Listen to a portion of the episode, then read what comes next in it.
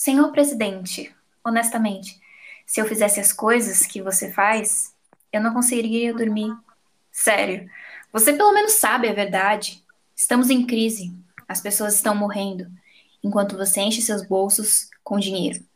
Presidente, como ainda é ser capaz de respirar? Ficamos aí com Demi Lovato em Commander in Chief. Commander in Chief, how does it feel to still be able to breathe? Eu sou a Tab, sejam todos bem-vindos à Pressão Pop. It's Britney, bitch. That is so Wednesdays we wear pink. That's. Oh, we finito. E além? You are watching Disney Channel. Aqui é a Malu e eu espero que vocês estejam preparados para o podcast de hoje. Fala panela, aqui é a Isa. Oi, gente, aqui é o Ramon. E hoje a gente veio com uma pauta muito legal para o podcast. Eu espero que você goste um pouco ou não. Porque todo mundo gosta muito de pop, né? Nosso podcast é Pressão Pop e dessa vez vai ter mais pressão. E hoje a gente vai falar das nossas maravilhosas divas, tanto do pop quanto as atrizes, no movimento político. Vai ser bem assim, né? Polêmico, mas a gente gosta disso, né? Como a Malu disse, hoje a gente vai estar totalmente na pressão. E vamos focar principalmente nas eleições americanas e estadunidenses. E para isso, a gente tem que lembrar de uma diferença. O voto nos Estados Unidos não é obrigatório. Você vota se você quiser. Então, por isso que toda hora, quando a gente está no Instagram, nessa época de eleição lá, a gente abre tem 500 mil posts deles falando para você ir votar. Porque diferente daqui, ele lá não é obrigatório, então eles têm que ficar incentivando as pessoas a votar. Então, o nosso tema vai ser sobre isso hoje. Vamos pairar nesse, nessa atmosfera política. E é bom lembrar que o pop sempre foi visto como um meio de alienação, né? Diferente do rock, do rap, do hip hop, até do blues e do jazz, que eram, de certa forma, sempre estiveram com pautas ligadas socialmente, de grito de revolução. As divas eram apenas, assim, altares de modelos de comportamento e de beleza e perfeição que deviam ser seguidos e colocados na revista. E elas não poderiam, entre muitas aspas, não poderiam se envolver no que não dizia a respeito delas. O que ultimamente temos visto que não é mais assim. Houve uma reforma total, houve uma revolução no pop e a gente tem visto cada vez mais as é, divas expressando a opinião política delas, o que é ótimo, porque elas são modelos. Sim, agora as pessoas estão vendo o pop como algo importante, né? Não só uma alienação que muita gente pensa. E um grande exemplo que a gente pode dar é a Taylor Swift, né, galera? Uhum. Assim, quando teve as eleições, ninguém esperava o posicionamento dela. Ainda mais, isso foi comentado no documentário dela da Netflix chamado Miss Americana. E ninguém esperava o posicionamento dela, porque, um, ela é de um estado totalmente conservador, né? É um estado do sul, é um estado, é o estado da Pensilvânia. Então, quando ela foi contra o partido republicano, foi um choque para todo mundo nos Estados Unidos, porque ninguém achava que ela era contra. É, com o tempo a gente percebeu que tudo é político, inclusive o silêncio. E a Teitei sempre ficou muito ali de lado, ela ficava com medo. Rolou até uma briga para quem assistiu o documentário, teve um rolê ali com os assessores, porque eles falaram que era muito arriscado ela dar a opinião dela.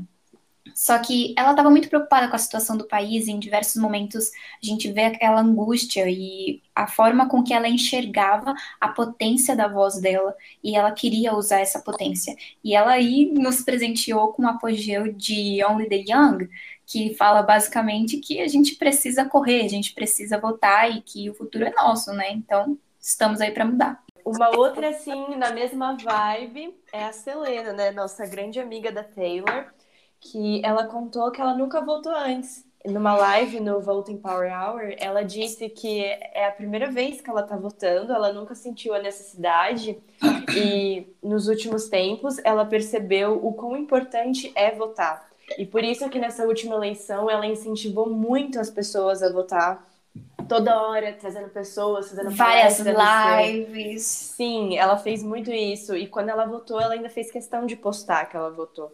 Então isso foi bem interessante, ela percebeu o quão importante ela é. A Tabi comentou sobre a Selena é, votar pela primeira vez, incentivar o voto. Eu lembrei que ano passado, na- a- no feed da Ariana Grande, só tinha vários posts assim: vote, vote, vote.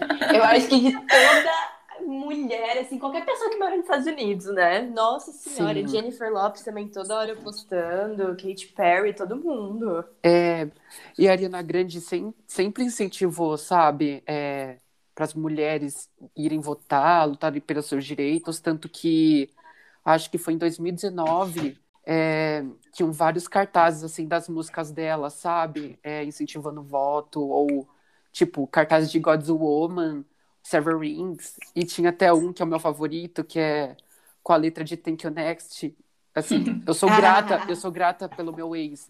Aí tava um coração no Barack Obama e um X bem enorme na fuça do Trump. E assim, eu gosto muito de Commander in Chief da Demi, porque a Lovato sempre foi muito afrontosa, né? Eu acho que de todas da Disney, a Miley também, a Miley tinha A aquela Maia rebeldia, dele, com certeza. mas a Demi sempre foi muito do rock, desde a época Disney, e o rock tem esse teor de, de denúncia muito grande. Mas foi a primeira vez que ela entrou de fato em um debate político tão grande e soltou a voz e foi 100% sincera, sabe? Em nenhum momento ela xingou, sei lá. claro que ela deve ter feito isso, Sim. mas em nenhum momento ela, na letra da música Commander in Chief, que é uma carta aberta ao presidente, a gente traduz como presidente, mas é chefe, comandante-chefe, né? A tradução literal seria. Mas ela está falando, se referindo ao presidente. Em nenhum momento ali ela é, usa de palavras chulas ou de ofensas. Ela só tá sendo sincera, sabe? Como que é ser capaz de respirar no meio de tanta crise, no meio de tudo que tá acontecendo? E é algo que a gente pode usar tranquilamente no nosso Brasil. A Demi sempre foi muito expressiva em todas as letras que ela escreve. Então, é muito perceptível o que ela quer transparecer. A Demi mesmo disse que se o Trump respondesse algo negativo, independente do que for, sobre a sua música, iria provar o que ela mesma compôs, né? É bizarro como isso funciona, é, tanto para o presidente deles, o o ex, né, quanto para o nosso atual. Exatamente. Sim. E, tipo assim, a- essa música da Demi, ela não é só sobre uma carta aberta, mas como falou sobre muita coisa que aconteceu durante o governo dele, né? Foi um incentivo às pessoas a votarem, ela também comentou sobre a pandemia e também ela falou sobre o, o protesto contra o ato de racismo que George Floyd sofreu. Tem até a frase: Nós continuaremos a nos ajoelhar enquanto você for comandante no poder. A Tabi comentou sobre demonstrar a opinião de, de uma forma extremamente direta. Foi praticamente o que a Katy Perry fez, né? Com o álbum Witness. Ah, O Injustiçado. Injustiçado totalmente. Cara, eu lembro de ter visto o clipe de Change to the Rhythm. É, gente, você não consegue assistir o clipe sem ter, ai, como é que se diz? Um guia, sabe? Porque é tanta coisa que acontece naqueles aproximadamente quatro minutos de clipe que você fica, meu Deus, ela fez tudo. Entregou. Katy Perry não tem medo de falar, né? Vamos de fatos. Sim. Além de fazer referências ao livro do George Orwell, 1984, e Show de Truman e muitos outros. Até Black Mirror, se você for ver, tem é, referência a várias coisas, desde aquela barreira para não entrar imigrantes nos Estados Unidos, é, até na parte da montanha russa, que você vê homens entrando e mulheres entrando, aí passa por um túnel com curtidas do Facebook e tudo mais. Aí depois mostra, tipo, o casal entrando numa casinha falando do sonho americano, sabe? E excluindo totalmente a. Sim, faz referência ao muro maluco do Donald Trump e o quanto os americanos estadunidenses estavam negligenciando o consumo do petróleo. Porque ela pega o negócio em chamas lá, o, o diesel. Diesel não, Sim. né? Mas a gasolina. E começa a beber, porque eles estavam bebendo como se fosse água. Então, realmente, ela foi muito. Cara, aquele clipe é muito inteligente. E olha que eu sou Swifter, hein? Mas palmas pra Kate. É, e também no Elas já voltaram a ser amigas, tá? É, elas estão fazendo compras juntas. hambúrguer e batatinha frita. Exato. E também no clipe, é, eles estão, tipo, num cinema, sabe? Todo mundo de óculos. Aí a Kate, tipo, sei lá, acorda e começa a tirar o óculos e olhar pro lado. E é justamente o que ela fala na letra, que é assim, estamos confortáveis, vivendo em uma bolha e não estamos vendo problema. Sabe? Tipo, Uhum. tá acontecendo problema, mas as pessoas não enxergam. Cara, isso é tão atual. Isso é tão atual, eu ia falar isso. Música boa é a música atemporal, né? Que você pode ouvir em qualquer época e pensar, caramba, isso poderia facilmente ter sido composto agora. Sim, e também tem a parte que ela tá na bolinha de hamster, sabe? Andando. E ela fala isso na música. Estamos seguindo o ritmo, não saímos dele. Tipo, as pessoas não acordam real. E falando de clipe, eu queria falar sobre um, que eu vou panfletar de novo Ariana Grande aqui. Rainha. Arianator. Que é o clipe de Positions. Eu lembro de estar aguardando esse Precisamos falar sobre Sim. isso. Eu estava duas horas da manhã esperando o clipe, com mais três pessoas me respondendo no WhatsApp. E uma delas era a Malu. Oi! A gente reparou em tudo, inclusive nos looks maravilhosos do clipe, mas também na referência constante que a Ariana fez à Casa Branca. Então, Girl Boss. Uma Sim. outra coisa que foi muito presente foi o correio, né? Que era um momento que, por conta da pandemia, eles iam votar por correio. E o até então atual presidente, ele criticou muito os votos por correio, né? Sim. Então, ela foi lá e colocou o correio e falou: vocês vão estar aqui. E eles estiveram lá e o Donald, né? Foi demitido, né, gente? O clipe inteiro sempre se passa na Casa Branca, mostrando. Na verdade, a letra fala sobre isso, é, posições. Tipo, não no sentido literal de como a- ela falou no álbum sobre posições sexuais e tudo mais.